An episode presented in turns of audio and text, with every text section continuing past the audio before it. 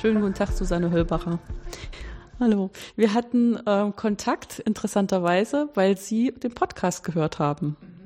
Sich dann gemeldet haben und gesagt haben, da gab es interessante Themen für Sie, äh, die Sie jetzt auch in Ihrer Promotion bearbeitet haben. Woraufhin ich gedacht habe, Mensch, das ist auch interessant für uns, wenn Sie sowas machen, was wir hier auch machen, mhm. nämlich partikelbehaftete Strömung. Äh, dann muss ich Sie doch aus Frankfurt einfach mal nach Karlsruhe herbitten, damit Sie uns das im Vortrag auch mal vorstellen. Und tatsächlich haben wir das geschafft, innerhalb von, ich weiß nicht, ungefähr zwei Wochen von Kontaktaufnahme zum Vortrag ähm, sind sie hier und ähm, ich bin eigentlich ganz froh darüber, dass das so gut geklappt hat. Zumal wir auch festgestellt haben, dass die Annahme, dass das interessant ist, auch für Personen hier im Haus absolut gestimmt hat. Es gab nämlich jetzt hier zwei Stunden sehr intensive fachliche Diskussionen, die wir nicht für den Podcast festgehalten haben. Aber was ich gerne für den Podcast noch festhalten möchte, ist die Grundidee, die Sie uns heute im Vortrag vorgestellt haben, wie Sie das machen mit den partikelbehafteten Strömungen mit der Hilfe von äh, finiten Volumenmethoden. Weil das ist im Prinzip die Methode, die in der Arbeitsgruppe in Frankfurt benutzt wird.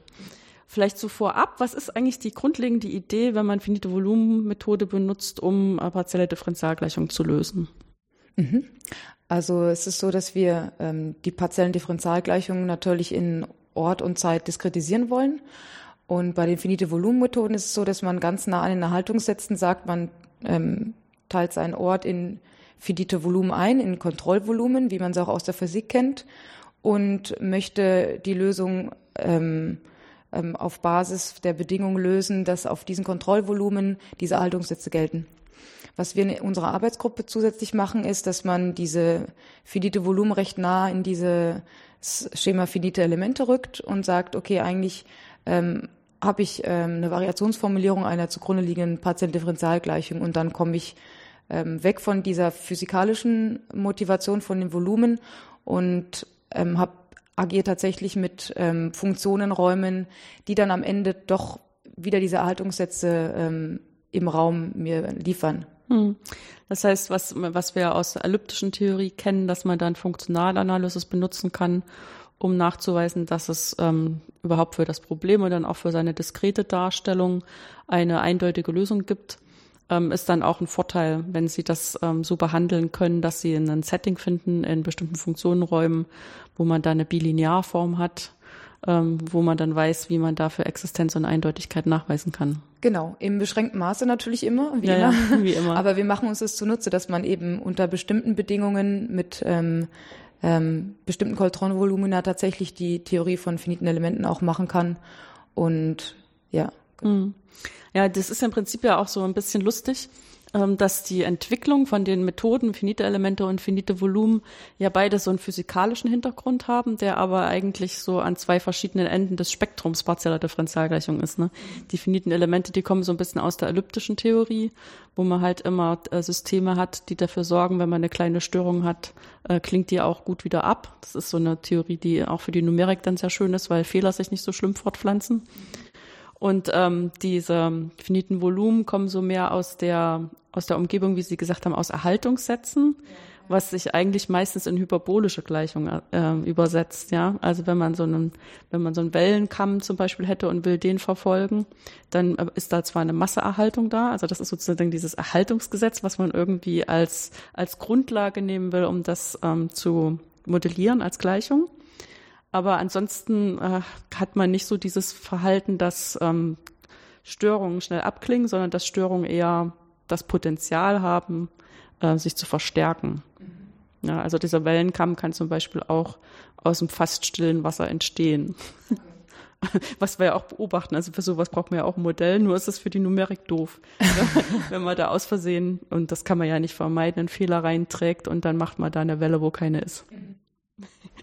Ja, und deswegen ist dann sozusagen diese Basis, die man an der Stelle hat, ist einfach diese Basis zu sagen, das Aller, Allerwichtigste, was ich unbedingt in mein Modell reinbringen will, ist die Erhaltung, zum Beispiel von der Masse. Ja, ja. Also hängt natürlich immer davon ab, was man modelliert, mhm. aber genau in dem Bereich Strömung, wo ich jetzt auch meine Arbeit gemacht habe, ist das eben ähm, eine, eine der oberen Prämissen, mhm. dass man diese lokale Erhaltung auch haben möchte. Genau.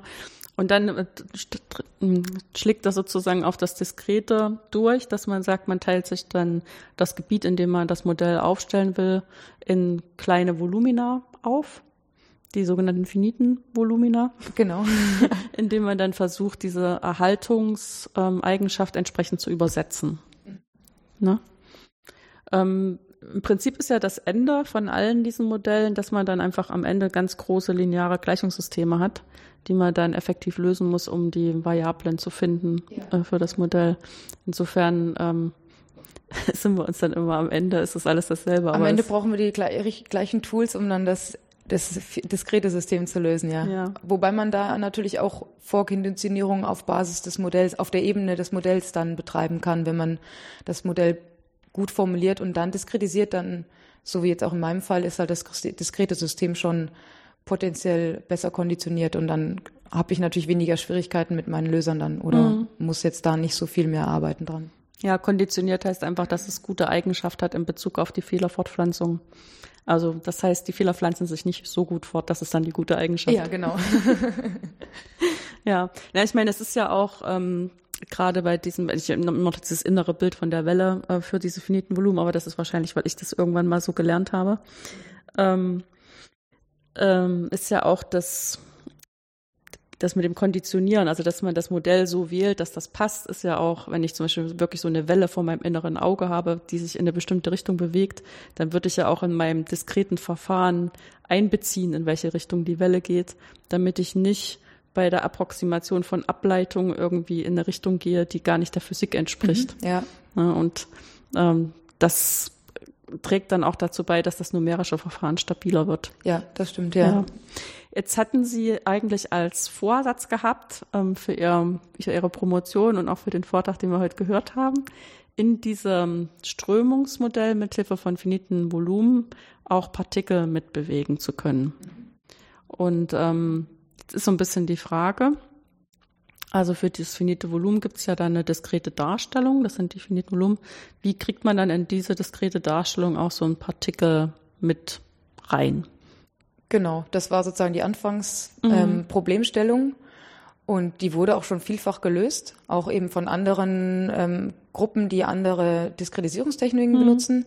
Und rein physikalisch ist es auch immer die Frage, wie, wie beschreibt man auf physikalischer Ebene dieses System, ja. Modellsystem. Und theoretisch hat man ein Fluid und daran gekoppelt diese starren Partikel, die eine andere Physik verfolgen.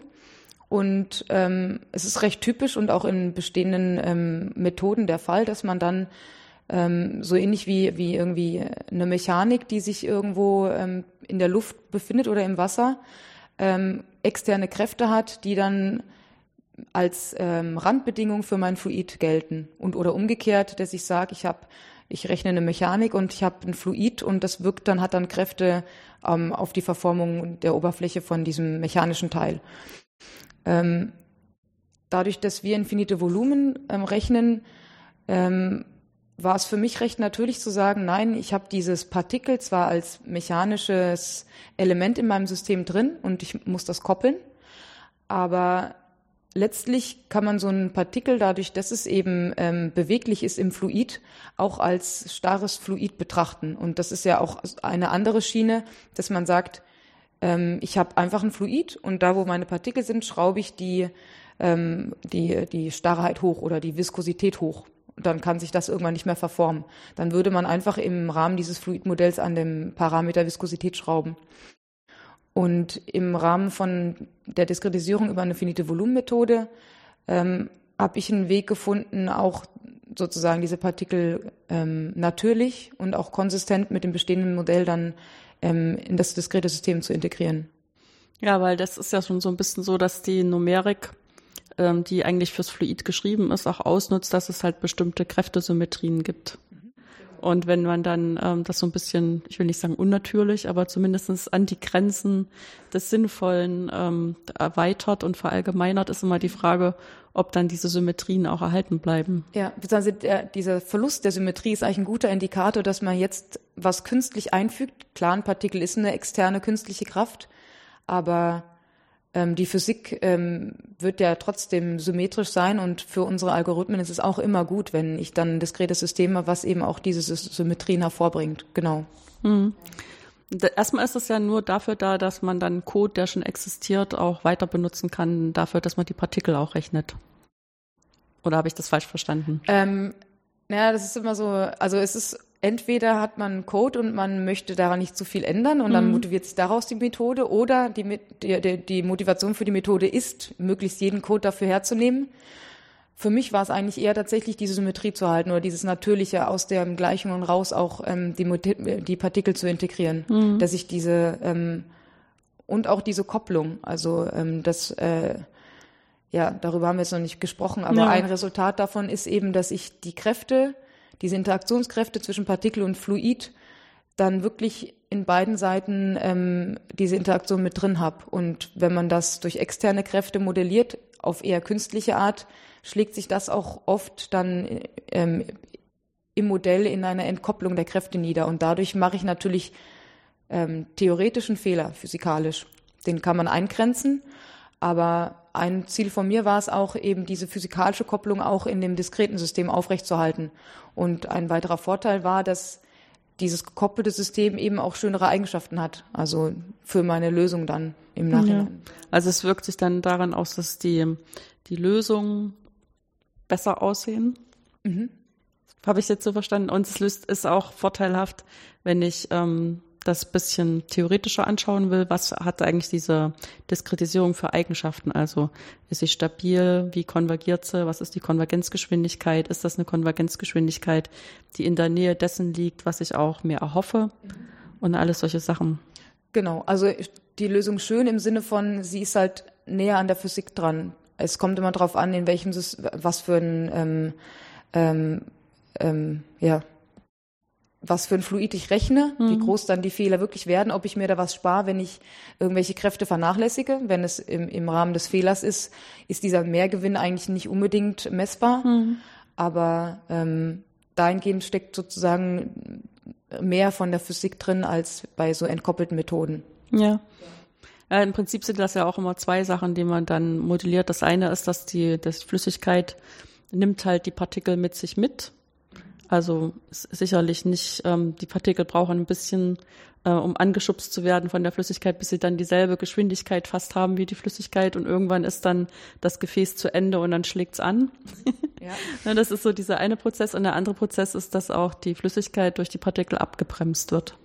Und wenn dann natürlich äh, mehrere Partikel unterwegs sind, dann haben die auch noch zwischeneinander Interaktionen und mit dem Rand. Ja, beziehungsweise auch so ein Partikel trägt ja auch Flüssigkeit vor sich her. Ja. Und also bei meiner gedachten Anwendung jetzt in der Biologie ist es tatsächlich so, wenn dieses umgebende, dieses dazwischenliegende Fluid sehr zäh ist mhm. und sich ein, sich so ein, so ein Partikel bewegt, dann wird die Kommunik dieses Weitertragen der dazwischenliegenden Flüssigkeit ähm, das nächste Kapitel, äh, ähm, Partikel implizit anstoßen. Das heißt, es findet da tatsächlich auch ein Informationstransport über das Fluid zwischen Partikeln statt auf sehr ferne, auf sehr große äh, Entfernung, Entfernung, ja, wenn die Zähigkeit nur groß ja. genug ist, ja. Und das ist, ähm, würde mich auch interessieren und aber jetzt rein von der biologischen, ähm, also dieser Systems Biology Sparte her gesehen, auch wirklich ein Bereich, wo man sieht, das ist systemrelevant. Diese Form von Kommunikation macht sich eine Zelle zunutze. Die weiß, wenn sich hier was tut, wird relativ weit entfernt trotzdem das System das spüren und deswegen wird dieser Signalweg auch genutzt in der Biologie. Und dahingehend ist es eben auch relevant zu gucken, wie, wie, wie ist die Kopplung in meinem System. Ja. ja. Ja, das andere ist, dass wir ja immer zwei verschiedene Sorten von Variablen haben, wenn wir Strömungen machen. Das eine ist das Geschwindigkeitsfeld. Das ist eigentlich das, was wir auch gut beobachten können mit den Augen. Ja, ja wenn man dann so guckt. Man weiß dann zwar nicht so richtig, wie man darüber sprechen soll, außer dass man einen Film macht und das einem anderen zeigt, damit er mit seinen eigenen Augen drauf gucken kann. oder guck mal, da ist ein Strudel oder sowas, ne? Ja, oder das, Pfeile. Ja, so recht, recht komplexes Ding, aber man hat das Gefühl, das ist was, was uh, unmittelbar zugänglich ist. Aber was ja für die äh, Ingenieure häufig äh, die viel wichtigere Variante ist, ist der, der Druck, was der eigentlich macht. Und der ist ähm, in Bezug auf unsere Theorie immer so ein bisschen so ein Stiefkind. Weil wenn wir inkompressibel rechnen, ist er manchmal gar nicht mehr da diskret tritt er dann doch wieder auf, weil dies, ähm, das diskrete System halt künstlich inkompressibel gehalten werden muss oder dann äh, tatsächlich gar nicht inkompressibel ist. Und äh, da erlebt man dann auch immer mal so seine Überraschungen. Was haben Sie denn für Erfahrungen mit dem Druck gemacht? ja, also genau, das war eigentlich tatsächlich der Punkt, wo ich, ähm, als ich ähm, die Methode im ersten Schritt zum Laufen gebracht habe, zu merken, ja, das tut schon gut. Mein Geschwindigkeitsfeld bringt auch schon gute Lösungen im Vergleich zu ähm, bestehenden Benchmarks. Ähm, aber der Druck ist auch immer so ein Indikator dafür, dass irgendwie noch die Kräfte äh, schlecht approximiert werden. Und das war bei mir auf der Partikeloberfläche tatsächlich der Fall, dass so ähm, Oszillationen im Druck ähm, beobachtet, äh, ich beobachtet habe. Mhm. Ja. Und das ist nicht zu erwarten, das ist absolut unphysikalisch. Ne? Absolut, ja. Also ja. Also das ist auch wirklich, das ist ein numerischer Artefakt. Mhm. Und ähm, durch die Art, wie ich das dann behoben habe, hat sich auch meine Vermutung ähm, bestätigt, dass eben in diesen diskreten Methoden natürlich man ähm, Gradienten oder ähm, Richtungen von Kraftwirkungen approximiert. Und in, in den Räumen, wie wir das diskretisieren, ist halt ähm, die Kraftwirkung am Rand auch asymptotisch, nie so wie die eigentlich ja ideal ähm, glatte Oberfläche des, des Partikels das vorgibt. Das heißt, was in meinem diskreten Problem immer passiert, ist, dass ich ein, ähm, ein Partikel mit gezacktem Rand ähm, modelliert habe. Das ist, wenn, der, wenn diese Zacken sozusagen unendlich klein werden, für die Geschwindigkeit relativ irrelevant. Wie gesagt, die Ergebnisse waren gut. Aber wenn man sich den Druck, die Druckverteilung anschaut, dann, dann entstehen natürlich an diesen zackigen Spitzen Druckunterschiede. Und wenn man sich dann jetzt in meiner Anwendung nicht, aber später ähm, für äh, solche Druckverteilungen ähm, irgendwie interessiert oder eben auch bei so ähm, Two-Phase-Flow-Anwendungen, der dann eben auch relevant wird fürs Geschwindigkeitsfeld, also relevanter wie bei meinem starren Partikel, das, das spürt diesen Druck nicht unbedingt, also nach innen ist es ja starr, das wird sich nicht so auswirken. Dann muss man sich dessen bewusst werden, dass das diskrete System da einen Fehler macht ähm, und eben so Artefakte ähm, produziert. Ja, weil wenn das jetzt ein elastisches Ding wäre, würde ja die Rechnung sagen, das würde die ganze Zeit so pulsieren. Ne? Genau, wie, wie auch immer das dann passieren würde, ja, ja. genau, aber das, das würde dann natürlich Kräfte, die Kräfte wären wirksamer, wie ähm, hinter diesem Rand ist, also das Partikel ist starr, das heißt, diese Druckkräfte werden nicht so stark wirksam, genau. Das wird sich dann, also beobachtet man auch, also die nennen sich Spurious Oscillations mhm. und die werden bei so Two-Phase-Flow ähm, Simulationen tatsächlich problematisch oder können problematisch werden, ja. Hm. Ist aber ein numerisches Ding. Genau, ja. ja. Also rein numerische Artefakte, ja. ja. ja. Weil so ähm, das Spur ist, okay, das sagt es eigentlich schon, äh, dass das ähm, was, was, was ist, was man zwar in der Simulation beobachtet, was aber Quatsch ist. Genau, ja, ja. So, ähm, ja, äh, künstliche Kräfte oder ja. Mhm. Und wie, mit welcher Idee sind Sie jetzt rangegangen, um das so zu ändern, dass diese Druckunterschiede nicht mehr so auftreten? Also Aufhänger war tatsächlich die Vermutung, dass ich, ähm, dass die ähm, normalen einfach noch falsch sind. Also man hat im diskreten System eben auch einen diskreten Rand und der war ähm, schlecht, äh, die, die, die Richtungen waren schlecht aufgelöst. Und dann gibt es natürlich verschiedene Methoden zu sagen, ich ähm, setze Randbedingungen und die Randbedingung ist irgendeine Kraft in eine Richtung und da kann ich steuern, die, die Kraft wirkt in die richtige Richtung. Ähm, das habe ich auf verschiedene Arten probiert, aber da speist man auch wieder ähm, Kräfte von außen in das System ein, so dass ich dann wieder an anderer Stelle damit zu kämpfen hatte, dass mein System mit diesen zusätzlichen Kräften wieder schlechter konditioniert ist ähm, schwerer zu lösen ist und am Ende auch eigentlich mein Druck nur, nur marginal besser aussieht, weil diese, äh, diese Randbedingungen auch wieder nur ähm, numerisch sozusagen ähm, implementiert werden und auch nur eine Approximation sind. Die war sozusagen auch nicht noch nicht optimal. Mhm. Und dann bin ich dazu übergegangen, ähm, ja, wie kann man das sagen? statt wieder so externe Kräfte zu nehmen, ähm, mein, mein Gebiet ähm, ähm, auf den Rand zu verschieben.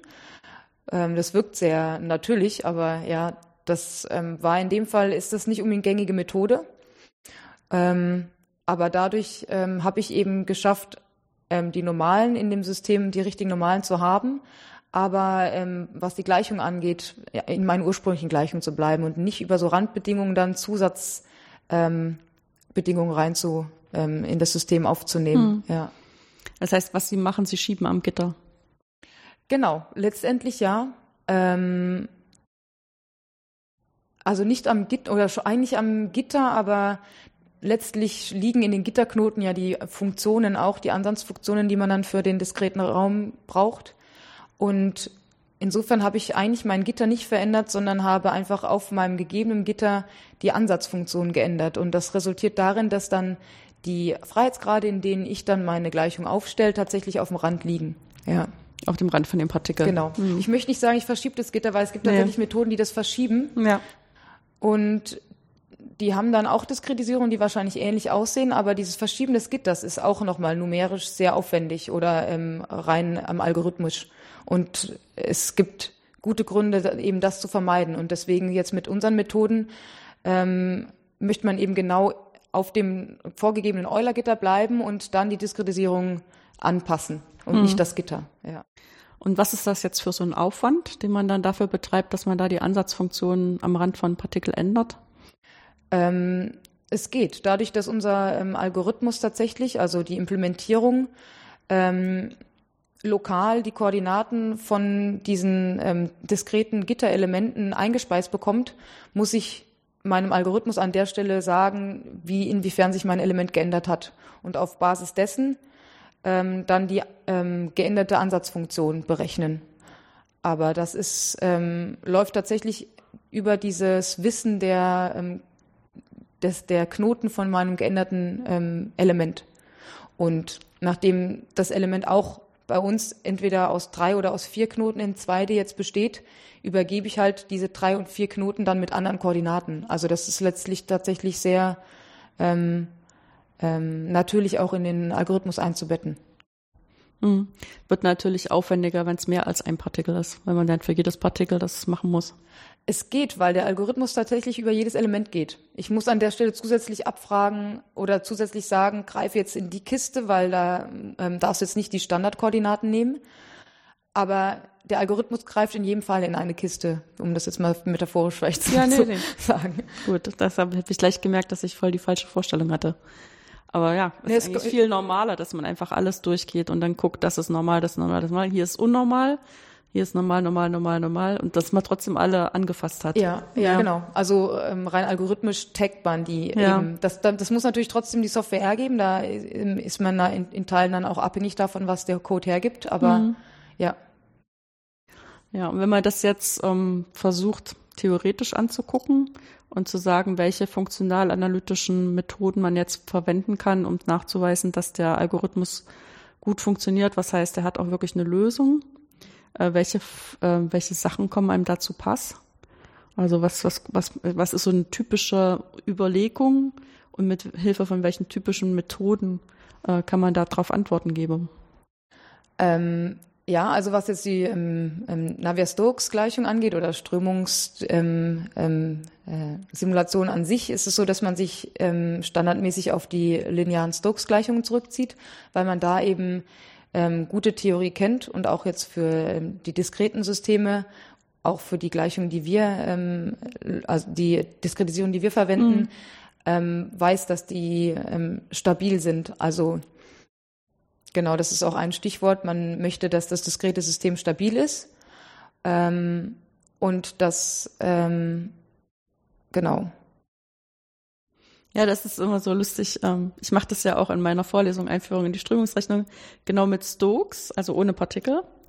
Und dann ist immer so, ähm, der Einstieg geht über das einfachste elliptische Problem, was wir haben, ist Laplace-Gleichung. Genau, ja. ja für Laplace-Gleichung gibt's halt so ein sehr schönes ähm, funktional-analytisches Resultat, was dann sagt, wenn ich das entsprechend verallgemeinere, die, den Lösungsbegriff auf sogenannte schwache Lösungen, äh, dann kann ich mir sicher sein, dass es so eine schwache Lösung auch immer gibt. Für ganz äh, schwache Forderungen an die rechte Seite. So. Und ähm, das ist so ästhetisch und leicht, dass dann die Studierenden manchmal gar nicht richtig merken, äh, was wir da für einen Eiertanz machen, weil das so einfach aussieht. Mhm. Ne? Und wenn man dann aber zu Stokes übergeht, ist immer ein Trick, dass man den Ansatzraum ändert, äh, was dazu führt, ähm, dass der Druck aus der Gleichung wegfällt weil man nämlich nur noch solche Ansatzfunktionen nimmt, die selbst schon divergenzfrei sind. Also die erfüllen die Bedingungen. Wenn ich die Divergenz vom Geschwindigkeitsfeld ausrechne, kommt da Null raus. Und wenn ich solche Funktionen nehme als Testfunktion für meinen schwachen Lösungsbegriff, dann ähm, ist der Term, wo der Druck drin vorkommt, weg. Ja, ja. Genau. Die, den, und dann, den zusätzlichen Druck als externe Kraft äh, brauche ich dann nicht mehr, genau. weil es schon Differenz Und dann sieht die Gleichung wieder aus wie die Laplace-Gleichung. Ich kann denselben Trick machen, alles ist gut. Und alle denken jetzt, ja, Sux ist ja eigentlich genauso wie Laplace. Boff, alles leicht, alles easy peasy. Und dann kommt ähm, immer das Gegenbeispiel von einem Finite-Elemente-Gitter, wo ich dann nachweise, wenn ich das so ansetze, das kann überhaupt keine, keine Lösung haben, weil es überbestimmt ist. Was haben wir falsch gemacht? ja, und was dann eben rauskommt, ist, dass es halt, ähm, wenn ich nur fürs Geschwindigkeitsfeld gucke, ist es tatsächlich so, wie man das Gefühl hat, ist alles easy peasy. Aber sobald ich auch einen Druck haben möchte, der wohl definiert ist, brauche ich noch zusätzliche Bedingungen. Einerseits an meine Gleichung, kann ich aber immer nachweisen, dass sie stimmen, aber andererseits dann auch an die Diskretisierung.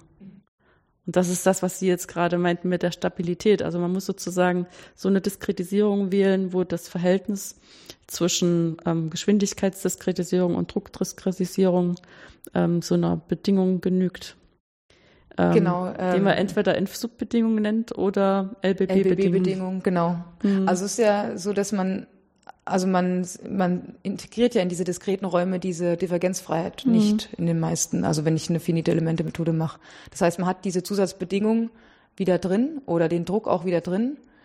Und genau dadurch, dass es eine restringierende Bedingung ist für mein Geschwindigkeitsfeld, muss ich halt gucken, dass ich, ähm, ja, dass ich, in, dass ich diesen Raum richtig einschränke. Und wenn ich ihn vorher mit meinem Geschwindigkeitsfeld beschrieben habe, habe ich dann nicht, nicht alle Möglichkeiten, wenn ich zusätzliche Gleichungen aufstelle, das dann ähm, ähm, zu restringieren. Mhm.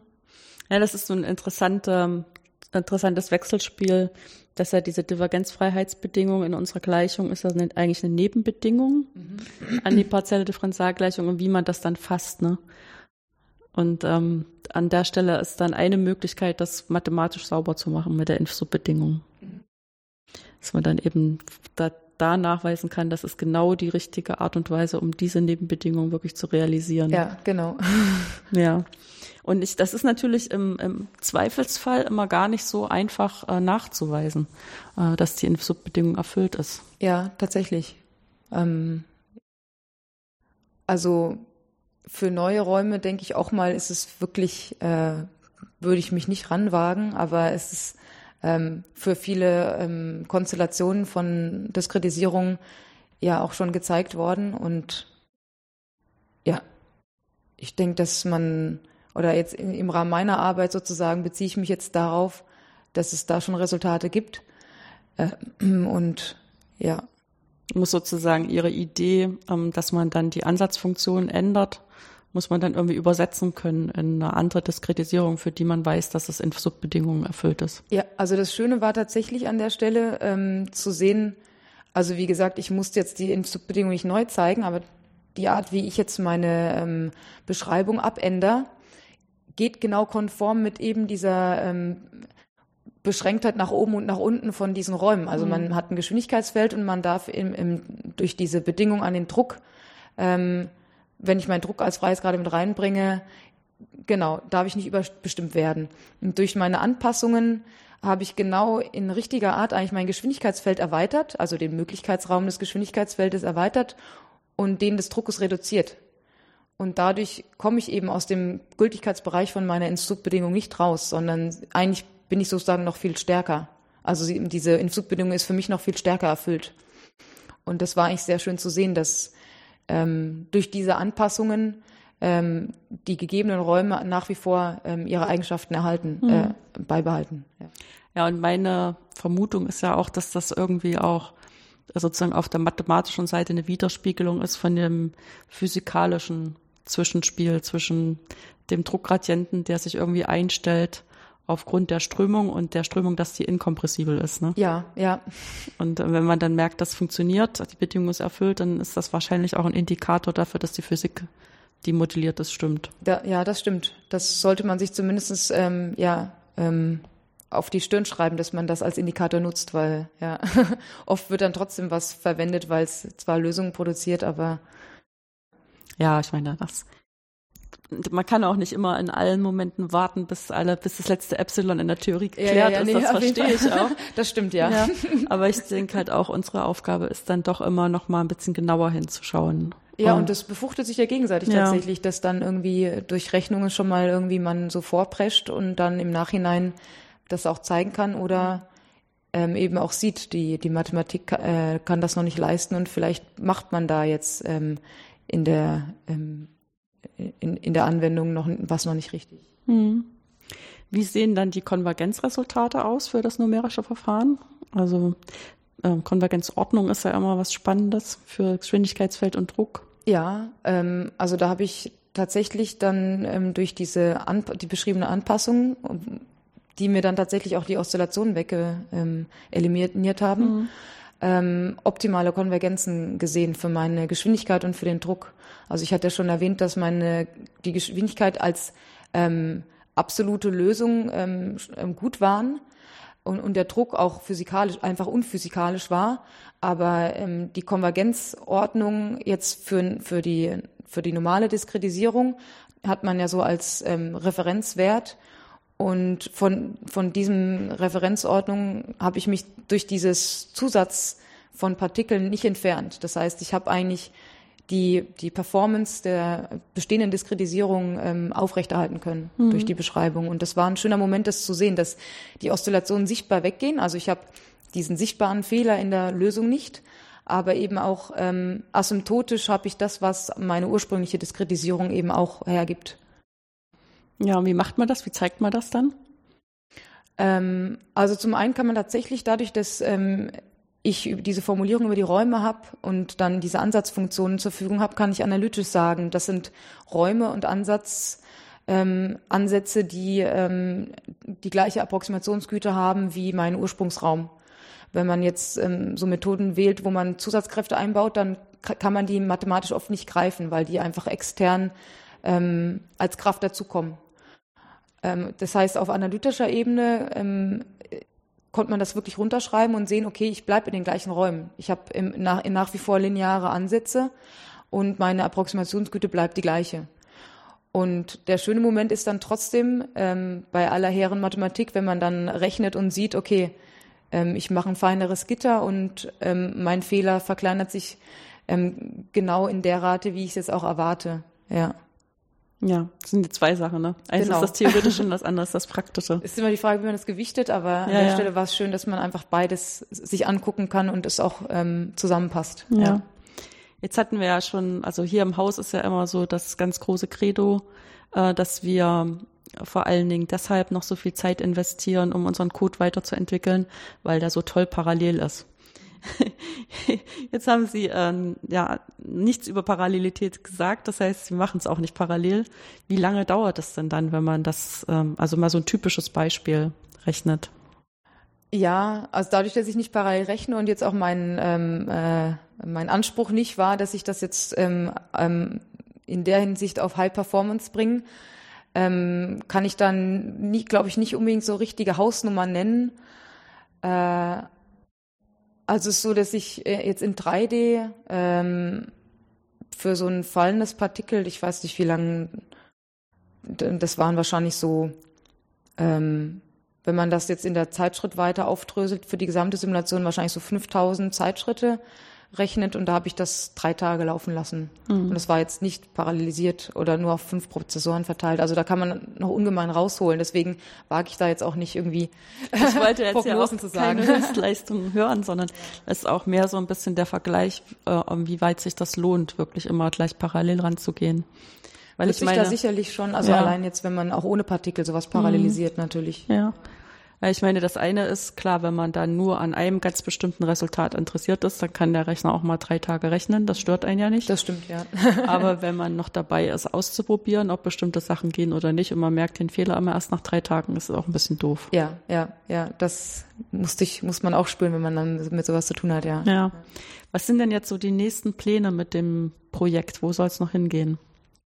Ähm, ja, das ist ähm, eine spannende Frage oder also ich habe ja auch schon Ideen. also Ähm, wie schon gesagt, durch diese, ähm, diese intensive Arbeit auch an den Druckoszillationen habe ich jetzt auch Lust, diese Ideen auf Two-Phase-Flow zu übertragen, weil es da relevant wird, dass man wirklich den Rand richtig behandelt. Also da hat man ja nicht nur irgendwie Kräfte in normalen Richtungen über den Spannungstensor, sondern auch diese Krümmung, die dann ähm, mit reinspielt für, für die Gleichung, mhm. für die Verformung der. Des ja, die können halt elastisch reagieren. Ne? Genau, also ja. ich habe kein, das Innere ist nicht mehr starr, sondern ja. auch als zweite Phase verformbar. Das heißt halt dieser Rand als Grenze zwischen Fluid und ja ähm, einem und dem anderen zweiter Fluid. Phase ja. ähm, ist verformbar und dann wird die Krümmung relevant und ähm, das ist nochmal ein Schritt weiter zur normalen Richtung und da würde es mich natürlich interessieren, inwiefern man die Techniken, die ich jetzt da entwickelt habe, ähm, da anwenden kann, weil das eben auch ein großes Problem ist, wo jeder verschieden auf unterschiedliche Art versucht, das in den Griff zu bekommen. Ja, also gerade die Gleichung für das Face, was dann zwischen den zwei Faces ist, ne? Ja, genau. Also das eine, die Phasen und das andere ist Interface. Die, das Interface, genau. Das ist auch ganz schön schwierig und hängt auch eigentlich von dem Material sehr stark ab. Ja. Ne? Da gibt es viele Vorschläge, weil keiner weiß, was richtig ist. Genau. Beziehungsweise ähm, ich, ich zögere jetzt kurz gerade kurz, weil wenn man zwei Phasen hat, hat man ja nicht unbedingt ähm, ein Material dazwischen, sondern nee, aber durch den Unterschied das ist sozusagen eine Variable des Systems, wo diese, dieser Übergang ist, ne? Dieses genau, Interface. Ja, mhm, ja, Und das, wodurch das getrieben wird, das ist, weil Sie sagten schon zum, zum Beispiel Krümmung, es könnte auch sein, dass Interface versucht, die Krümmung möglichst klein zu halten. Mhm, das, das, ist eine so eine so Erhaltungsgröße, die man, ja, ja. Äh, oder ja, Energieerhaltung oder eben, dass man sagt, genau, minimale mhm. Krümmung. Genau, oder es ist sowas wie Luft, der ist die Krümmung ziemlich egal. Mhm. ja, und dann muss man einfach gucken, was dann stimmt. Ja, ja. Gut.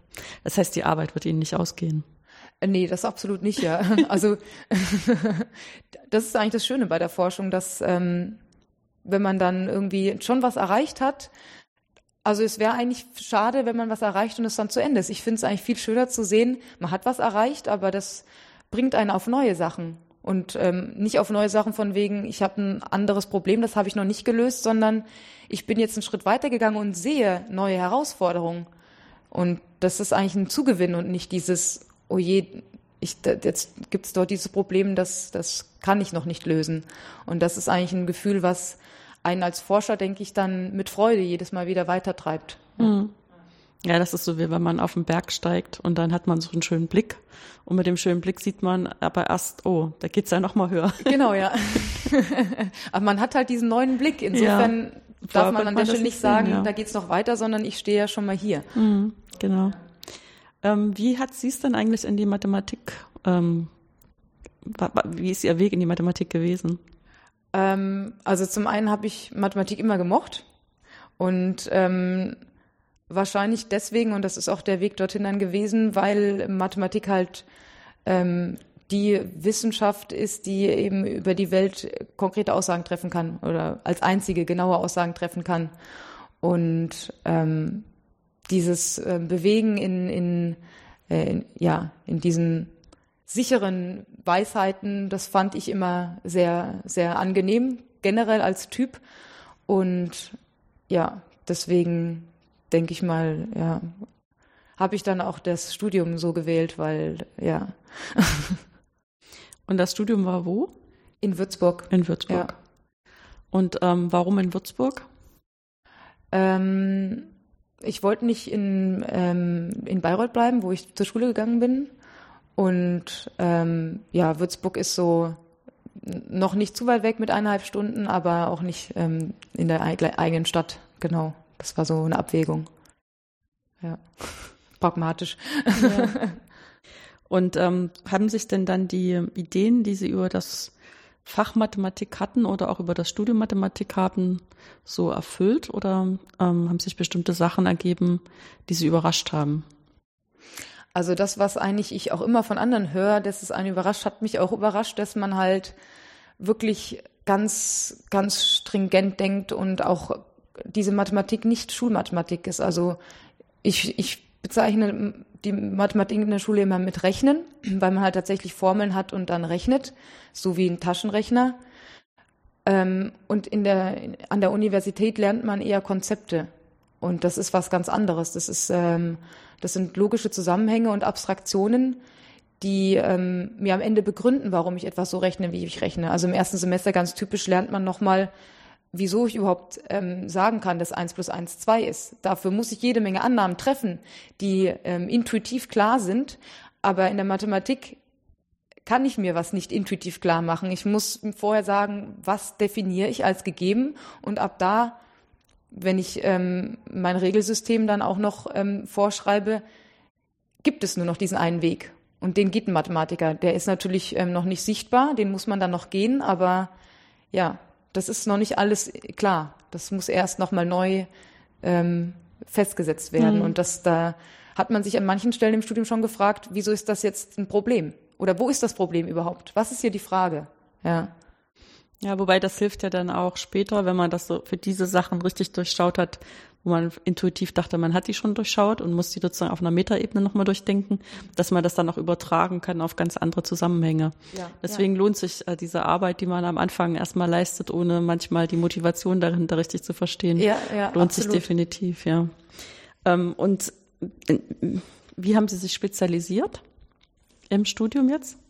Ähm, in, Im Studium eigentlich gar nicht so sehr spezialisiert. Also es ist so, dass äh, ich eigentlich recht spät erst mal ähm, zu dem, also in der, ähm, ich habe es in der Funktionentheorie meine Diplomarbeit geschrieben, mhm. hat aber zwischendrin tatsächlich überlegt, in Algebra was zu machen. Und das war alles erst im, ähm, im Laufe des Hauptstudiums. Also nicht so, dass ich, bei vielen ist es ja so, dass im Grundstudium schon irgendwie einen Professor finden, den sie nett finden oder ein Fach, was sie total das ist packt. so lustig, weil ich genau das jetzt auch dachte. Man findet irgendjemand, mit dem man klarkommt. Ne? Also darauf, das klingt so banal und irgendwie ähm, abgedroschen, aber es ist ja. am, am Ende ist es tatsächlich der, der wichtigste Faktor auch, dass man eine, eine Vorlesung, wo der Professor die gut gehalten hat, da bleibt man dann hängen. Ja, ist ja auch eigentlich gut dass das dann doch so weiche Kriterien sind, die dann am Ende entscheiden. Ja, zumal das ja auch zur Folge hat, dass man den Stoff besser versteht. Ist ja. einfach so, ne? Einfach durch den Sympathievorschuss. Und äh, dann hat man das Gefühl, man wird ernst genommen, dann nimmt man das Thema ernst und dann ähm, setzt man sich besser damit auseinander und hat es dann auch besser verstanden. Ja, das stimmt, ja. Mhm. ja. Ähm, wie kam es dann, dass Sie sich entschieden haben zu promovieren? Im Verlauf meiner Diplomarbeit mhm. tatsächlich. Mhm. Da habe ich dann ähm, wirklich Lust bekommen, ähm, über Dinge nachzudenken, einfach selber ähm, äh, ja, Ideen zu haben. Also es war damals so in der Diplomarbeit, dass ich, ähm, das war, ähm, der Aufreißer war ein Paper, tatsächlich mit numerischen Techniken, mit denen ich später in Berührung kam, aber im Studium hatte ich das noch gar nicht so. Und ähm, da habe ich dann auch versucht, das irgendwie ähm, anders zu formulieren und habe dann angefangen, ähm, einfach so ins Blau hinein ähm, mir zu überlegen, wie kann man das machen ähm, an dem, diesem Aufreißer. Und in, im, während dem Studium hat man eigentlich tatsächlich, zumindest bei uns in Würzburg, immer durch die ähm, Übungsaufgaben immer Problemstellungen gegeben. Und man hat auch ähm, genug zu tun, die dann auch jedes Mal zu lösen. Also es ist ähm, schon so, dass man äh, im, im Laufe des Studiums dann natürlich äh, für sich selber mal irgendwie abbiegt, aber dass man jetzt so ein Thema hat und ähm, sagt, ich möchte jetzt, was, was fällt mir dazu ein? Das hat mir dann schon Spaß gemacht, auch Ideen zu entwickeln ähm, und nicht irgendwelche vorgegebenen Sachen. Hm. Dass man seine eigenen Fragen stellen kann. Ne? Genau, ja, ja. Nicht nur eine Idee, wie man eine Frage beantwortet, sondern auch tatsächlich Fragen zu stellen, ja. Hm, wenn Sie jetzt sehr numerisch arbeiten und haben im Studium gar nicht so viel Numerik gehört, war das jetzt ein Defizit oder war das irgendwie schwierig deshalb? während der Promotionsphase sich da reinzuarbeiten? Ähm, also es ist schon auf jeden Fall mehr Arbeit gewesen, tatsächlich. Also es wäre sicherlich einfacher gewesen, dort zu bleiben. Das war für mich ähm, nochmal neben der ähm, ähm, Programmierbereich, der jetzt für mich auch noch dazu kam, tatsächlich nochmal was, wo ich ähm, mathematisch ein neues Feld erst nochmal mir erschließen musste. Ja. Was jetzt ein Zugewinn ist. Also ich muss auch sagen, dass ähm, die Numerik, dadurch, dass sie ja eine sehr angewandte Mathematik ist, eben nochmal andere Herausforderungen hat, die ich dann auf die Art kennengelernt habe. Das ist eben ähm, nicht mehr alles so klar. Man muss sich dann am Ende doch sehr stark auch auf Heuristiken verlassen. Ähm, aber ich meine, so funktioniert ja letztlich auch die Welt. Insofern war es für mich eine sehr, sehr, sehr spannende Erfahrung. Und ich wollte ja auch eher in die Anwendung dann rein, das, um das zu sehen. Ja. Ist wieder so eine Brücke, ne? Also die Heuristiken, die müssen dann immer die Brücke schlagen zwischen dem, was man theoretisch wirklich äh, verstanden und erschlossen hat und dem, wo einem noch ein Stück fehlt. Ne? Ja, oder was man eben nicht nie vollständig erschließen kann, dann zu sagen, okay, aber ich mache trotzdem nicht so viel falsch. Es ist okay, wenn ich das jetzt weglasse. Ja. Was war dann der vielleicht der schwierigste oder der Knackpunkt äh, während der Forschungstätigkeit an Ihrem Thema an der Promotion? Ähm, also der Knackpunkt, also der, der, schwierigste Teil oder der für mich mühseligste Teil mhm. war tatsächlich ähm, diese Sachen, die man sich dann ähm, überlegt, numerisch dann auch dem Rechner beizubringen. Also das war auch zeitlich immer das meiste. Ähm, ja, das darf man nicht unterschätzen, tatsächlich als ähm, angewandte Mathematiker oder natürlich ähm, ja, speziell jetzt Numeriker, wenn man dann eben ähm, einen Algorithmus hat oder ein Diskretisierungsschema, dass das natürlich ähm, seinen Wert dadurch gewinnt, dass man Algorithmen, dass man Code schreibt und das dann auch wirklich rechnet und dann sieht, mhm. ja, das, was ich mache, macht Sinn und nicht nur auf dem Papier. Also das ähm, hat nochmal seinen eigenen Stellenwert. Ja, aber zeitlich eben auch einen viel höheren. Also da habe ich ähm, sehr viel Zeit auch mit rein verwendet. Ja. Ja, wobei es gibt nichts Schöneres äh, als der Moment, wenn das dann funktioniert, ne? Ja, und es ist natürlich auch erkenntnisbringend. Also ja. wenn was am Code nicht funktioniert, okay, entweder man hat einen Programmierfehler gemacht oder die Numerik stimmt halt auch nicht. Das heißt, es ist schon so sehr, sehr befruchtend, beide Seiten, dass man ähm, nicht nur die Theorie hat, sondern auch in, in die Praxis gehen kann, sagt, okay, was macht jetzt die Methode? Das ist ja wie so ein Testlabor für einen Mathematiker. Mhm. Ich sage immer, ähm, die Physiker entweder sind theoretische Physiker oder sie stehen im Labor, Chemiker auch. Und Mathematiker, wenn sie angewandte Mathematiker sind, dann ist deren Labor ähm, der, das Programm, die Simulation. Und da kann man natürlich auch dann testen, ja. Hm. Nee, ich freue mich, dass wir uns heute kennengelernt haben mhm. Und dass wir festgestellt haben, dass wir viele gemeinsame Interessen haben. Ja. Vielleicht war das ja heute noch nicht das letzte Gespräch, was wir führen. Vielen Dank für die Zeit. Hat mich auch gefreut.